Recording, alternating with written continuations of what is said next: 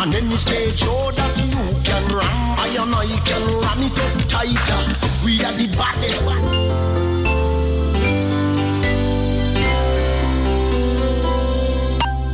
Radio de la paix, il est 18h.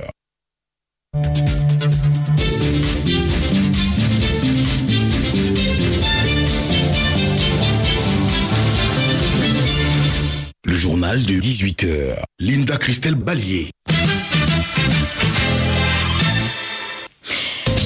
Gestion de l'afflux des réfugiés burkinabés en Côte d'Ivoire, une réunion de coordination en vue de la mise en cohérence des interventions.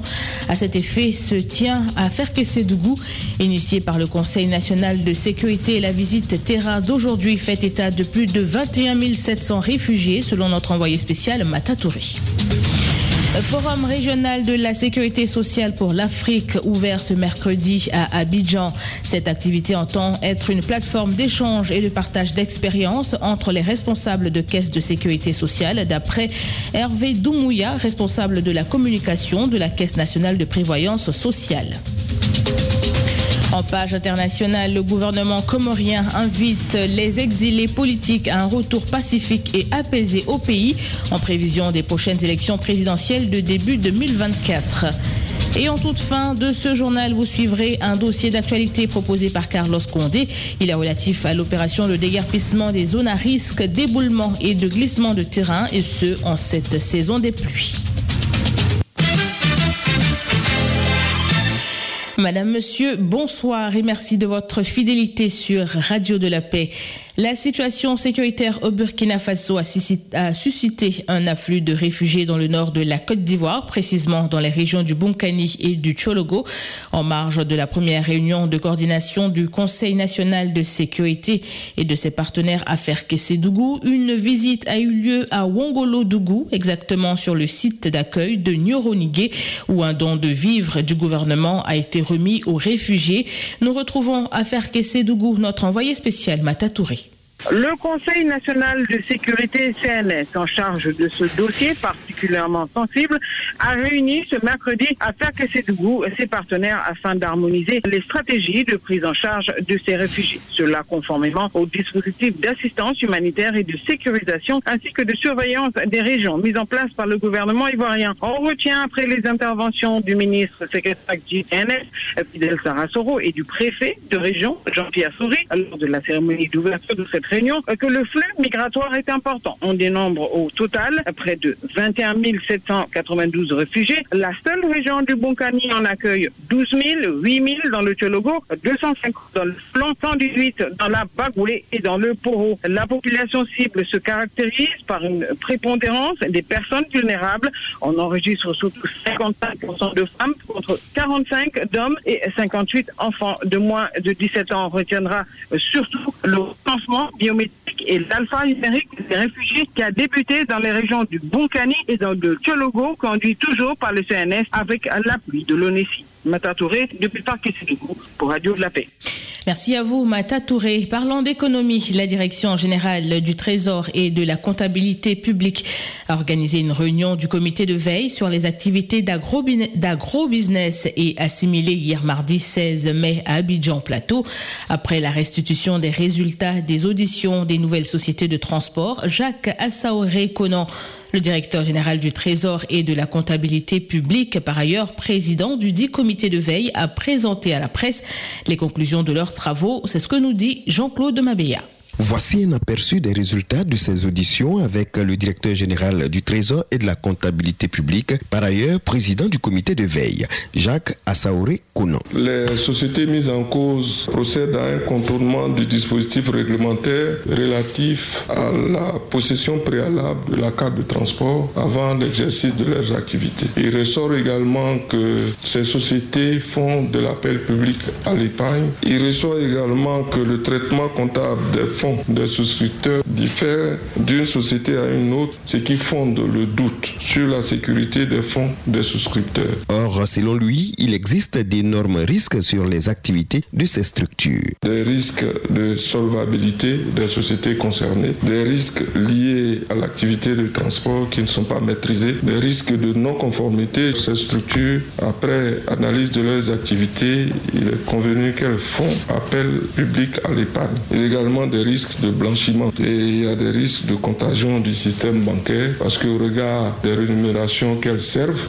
la population a tendance à retirer ses fonds du système bancaire pour faire ses placements illicites. D'où ces recommandations formulées par le dit comité. Jacques Assaoré Kounon. C'est de mettre fin à l'activité d'appel public à l'épargne. Ça, c'est non négociable. Et pour les activités de transport, il y a l'autorité de régulation de transport intérieur qui mènera des audits dans ces structures pour voir quel est le degré de conformité qu'elles doivent avoir pour se mettre à jour. A signalé que ce comité de veille a été créé au lendemain de la crise d'agro-business.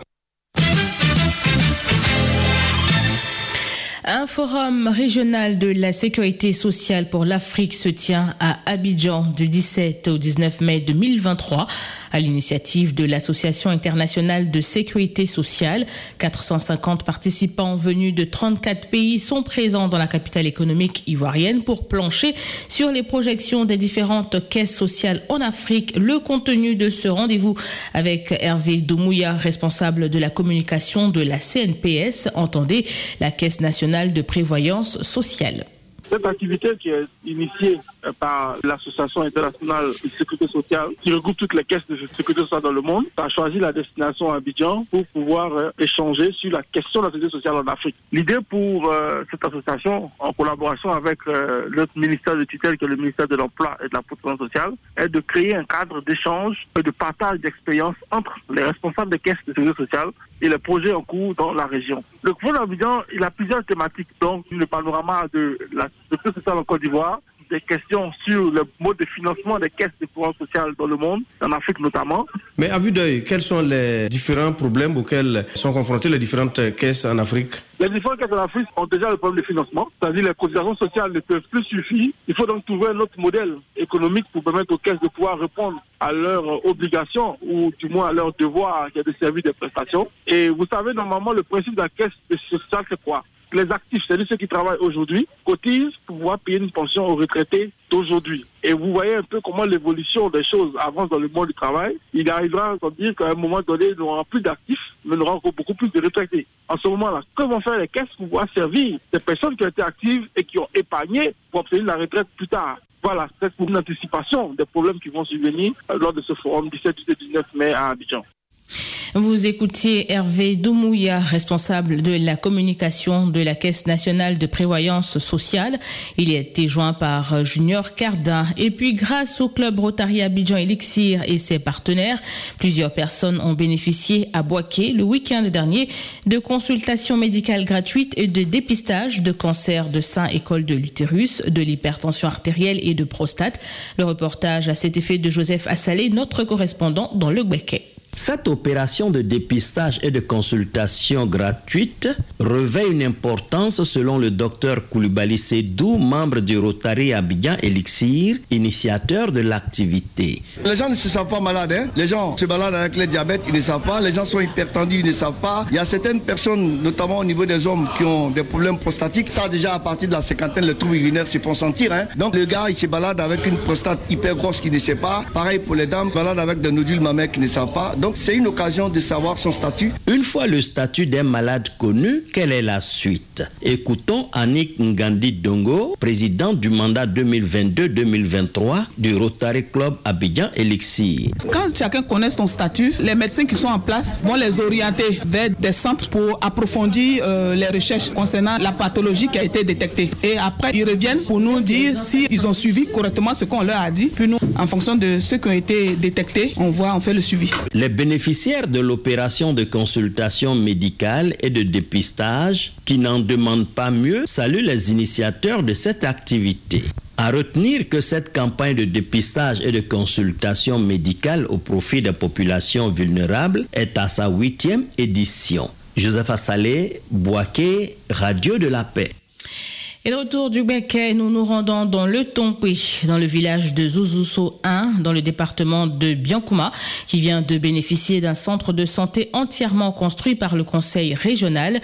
Objectif, mettre fin aux souffrances des populations de cette localité qui ne savaient plus à quel sein se vouer pour se soigner. Des détails avec Stéphane Adams, notre correspondant dans le Tompé. De prime abord, le premier vice-président du conseil régional du Tompi plante le décor de l'événement. Oui, mais là, Gaston Aimé. Monsieur le ministre, les parents m'ont demandé de venir vous dire qu'ils ont besoin d'un dispensaire. Merci, monsieur le président, pour avoir accepté spontanément de leur construire un dispensaire. Kone Lama et ses parents méritent ça. Un mérite que justifie Kone Lama, fils et cadre du deux village en ces mots. Ce que Zouzousso représente, c'est l'union fraternelle. C'est pourquoi vous voyez ici, dans Maouka, tous les bons politiques ils ont placé la fraternité au-dessus. Le premier point, c'est la santé. Avoir notre centre de santé. Personne n'y croyait. Vous avez réalisé ce centre de santé. Merci d'avoir résolu ces problèmes. Eu égard aux premières difficultés surmontées, le chef du village a fait ce plaidoyer à ses hôtes. Diomandé l'enseigné. On a eu le dispensaire, mais nos femmes, la, la majorité sont enceintes. On n'a pas de maternité. Donc,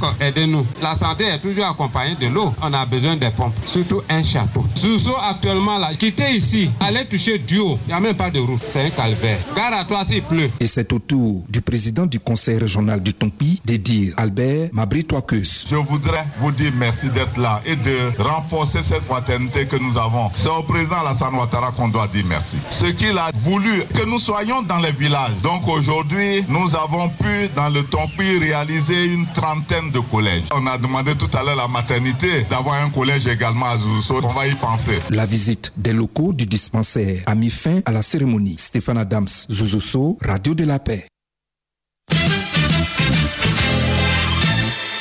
Sur le continent, le gouvernement comorien a lancé un appel aux exilés politiques pour un retour pacifique et apaisé en prévision des prochaines élections présidentielles début 2024. Dans un communiqué le 15 mai au soir, le ministère de l'Intérieur explique que cette main tendue des autorités s'inscrit dans un souci d'apaiser le climat politique, mais cet appel est loin de convaincre les principaux concernés, dont Saïd Larifou, ancien candidat à la présidentielle de 2019, qui s'est exilé en France. Une page de sport dans ce 18h avec du basketball pour commencer, accompagné du ministre des Sports dans Opoulin, Claude. Le président de la Fédération ivoirienne de basketball FIB, Mahama Koulibaly, est allé présenter officiellement hier mardi 16 mai le trophée de la Coupe du Monde de FIBA au vice-président de la République, Konetimo Komelier. La Côte d'Ivoire est le tout premier pays africain à recevoir le trophée sur son sol, lequel trophée sera d'ailleurs mis en jeu à la 19e édition de la Coupe du Monde de basketball du 25 août au 10 septembre 2023 en Asie. Koulibaly Mahama s'est réjoui d'avoir reçu la bénédiction et le soutien de l'État aux éléphants basketteurs. On l'écoute au terme de son audience au micro de Carlos Condé. C'est un honneur pour la Côte d'Ivoire de recevoir la Coupe du Monde de basketball le premier pays africain à recevoir ce trophée. Et euh, le présenter au vice-président, c'est avoir toute l'onction, tout le soutien de l'État, toute la vibration positive de toute la nation pour ces représentants de la Côte d'Ivoire à cet événement de grande envergure qui est la Coupe du Monde. Donc, euh, aller à la Coupe du Monde en ayant le soutien de l'État, c'est la chose la plus importante. Et de par notre éducation, on ne peut pas sortir du pays sans que les autorités premières donnent la, la bénédiction qu'il faut pour que euh, tout le monde puisse travailler dans la dynamique souhaitée par le chef de l'État, qui est de rêver, remporter une Coupe du Monde pour la Côte d'Ivoire. C'était Mama Koulibaly, président de la Fédération ivoirienne de basketball. Du foot à présent, et c'est pour parler de la demi-finale retour de la Coupe de la Confédération. Après le nul 0 à 0 enregistré le 10 mai dernier à Boaké, la SEC Mimosa est en déplacement depuis dimanche en Algérie pour affronter l'USM Alger. Un match qui pourrait se jouer au mental et Julien Chevalier des Jaunes et Noirs espère aller au bout de cette compétition. On l'écoute. Ça va être un, match passionnant et qui cette fois-ci sera décisif. Donc euh, on est bien arrivé, on a été bien accueillis, on va continuer à bien se préparer pour cette rencontre passionnante. Et puis bah, après le match aller, on sait qu'à 0-0, bah, c'est du 50-50. Donc tout est encore ouvert pour les deux équipes. C'est un match à fort enjeu qui sera décisif pour une éventuelle finale. Et justement, on s'est donné cette chance de, de vivre une belle aventure cette saison, d'arriver à disputer ces demi-finales. Ça faisait longtemps que c'était pas Maintenant, l'appétit vient en mangeant, comme on dit. On a pris goût à cette victoire-là et puis euh, on aimerait bien aller chercher euh, encore un peu plus loin. Donc c'est un match qui va être super intéressant à jouer et puis c'est une, belle affiche pour mes joueurs pour montrer leur ambition. Donc euh, non, mentalement, on est très frais. On a eu en plus un peu de récupération cette semaine puisqu'on a été à exempt de compétition locale, ce qui est assez rare. Donc ça nous a permis de bien se régénérer, bien se préparer. Donc ça va être un match à aborder avec beaucoup d'énergie, beaucoup de volonté d'aller chercher cette, cette finale qui serait fantastique. Vous venez d'entendre le sélectionneur de la SEC Mimosa, Julien Chevalier. Place au dossier d'actualité de ce mercredi soir sur Radio de la Paix le 11 mai 2023 à Atekoubé. Le ministre de la Salubrité, Boaké Fofana, lançait l'opération de déguerpissement des zones à risque d'éboulement et de glissement de terrain.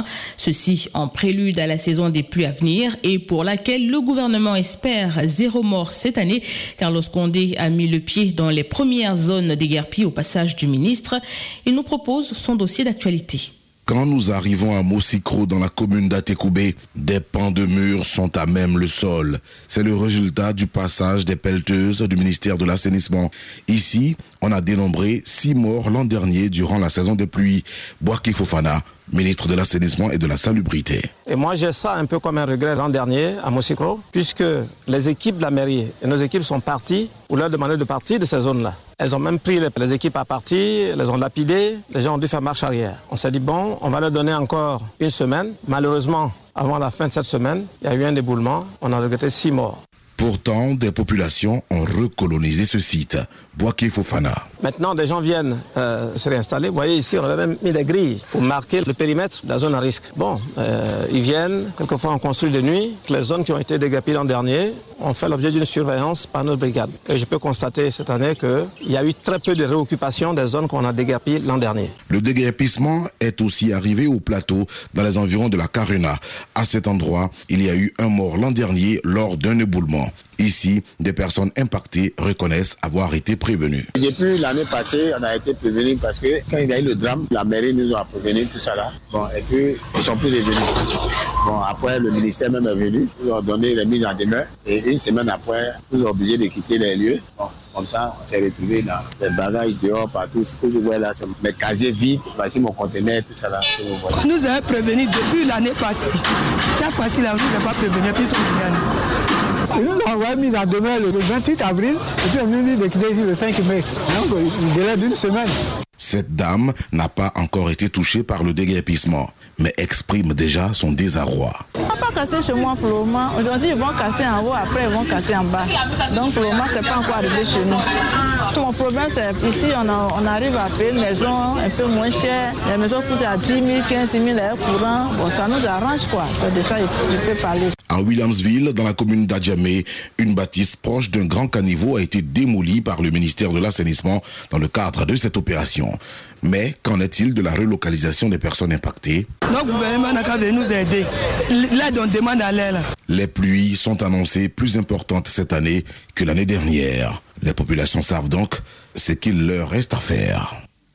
Merci à vous, Carlos Condé, pour ce dossier d'actualité qui met fin à ce journal. Le rappel des titres à présent.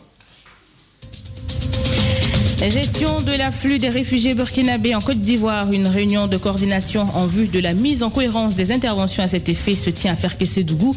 Initiée par le Conseil national de sécurité, cette mission prévoit des visites terrain et notre envoyé spécial Mata Touré nous a appris que la visite terrain d'aujourd'hui fait état de, de plus de 21 700 réfugiés.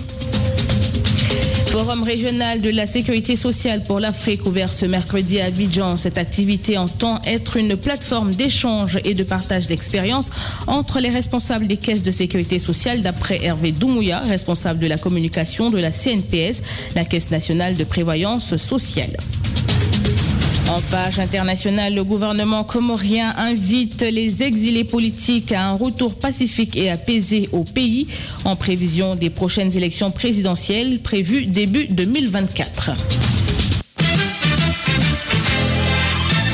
Merci à vous de nous avoir suivis. Les éditions d'information d'ici et d'ailleurs reviennent demain sur Radio de la Paix dès 7h. Excellente soirée à tous. Radio de la Paix, l'info juste et sans passion.